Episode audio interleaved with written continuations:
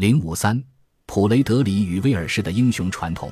这个男孩一岁之前是在宫廷中被抚养长大的，还没到一岁的时候，他就能矫健地行走了，比一个身材高大、发育良好的三岁男孩还要强壮。到了他两岁的时候，就像其他六岁的孩子一样强壮。而到了快四岁的时候，他就去缠着看马厩的少年，想让他允许自己独自一人去印马。马比诺吉昂。第一分支，Davis，二零零七十八。要想成为凯尔特英雄，你需要在童年时代就优异于常人，就像库呼兰那样。阿尔伯斯领主普伊尔与其妻子李安农生下的儿子普雷德里，显然也满足这条要求。李安农自身就不是凡人，而是一位马之女神。我们已经提到过他们的儿子是怎样离奇失踪。而他的母亲又是怎样被惩罚的故事？但是那个在他睡觉的时候从李安农身边被偷走的孩子，后来又怎么样了呢？故事发生的地点从阿尔伯斯转到了格温特伊斯科伊的领主泰尔农特劳夫利安特的宫廷之中。他的家庭多年来一直被一件多多怪事所困扰。每年的武术节前夜，领主最心爱的母马总是会生下一匹极好的小马驹。然而，他一出生就消失得无影无踪。就在李安农和普伊尔的幼子失踪的同一天晚上，泰尔农决定彻夜不眠，守在马厩里，试图揭开这个神秘事件的真相。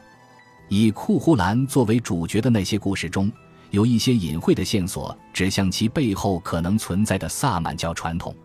这位阿尔斯特勇士处于狂性大发的模式中时，会经历一个萨满式的灵魂出窍状态。他与狗和马的联系也暗示着这些动物是萨满专属的灵柱，能帮助他掌控和融合凡俗与神灵两界的力量。魔力干是位变形者，而变形也是萨满的经典属性。劫掠库林之牛中，魔力干在浅滩上的形体变化能力，也让我们想到萨满教元素。在许多萨满教传统中，萨满们都会选在较浅的水域举行仪式。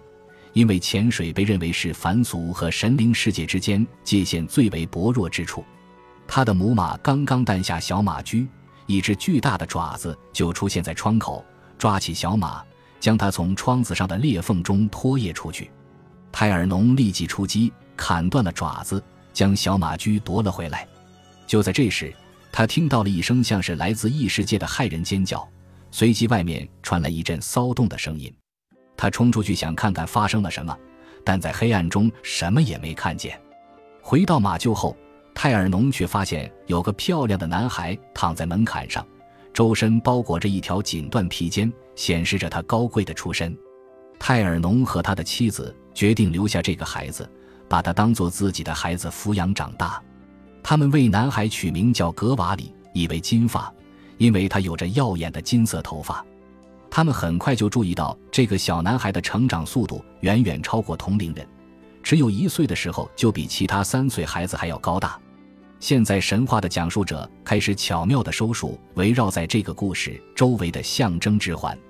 观众很可能已经猜到，这个孩子不是别人，正是李安农和普伊尔失踪的儿子。但在揭示孩子的真实身份之前，讲故事的人还是为这个结局做了足够的铺垫。格瓦里长到四岁的时候，泰尔农的妻子建议对小马加以训练，并将其送给他们的孩子。这个情节非常漂亮的预先让男孩与马的关系呼应了他的母亲李安农与马的密切关系。当普伊尔儿子失踪的消息传到格温特伊斯科伊时，神话传说的闭环终于合上了。泰尔农意识到他们的养子的容貌酷似普伊尔，便将他送还了阿尔伯斯。普伊尔的整个宫廷都为王子的失而复得感到无比喜悦，李安农被免除了他的苦役，于是他把这个男孩改名为普雷德里，意为忧虑或担心。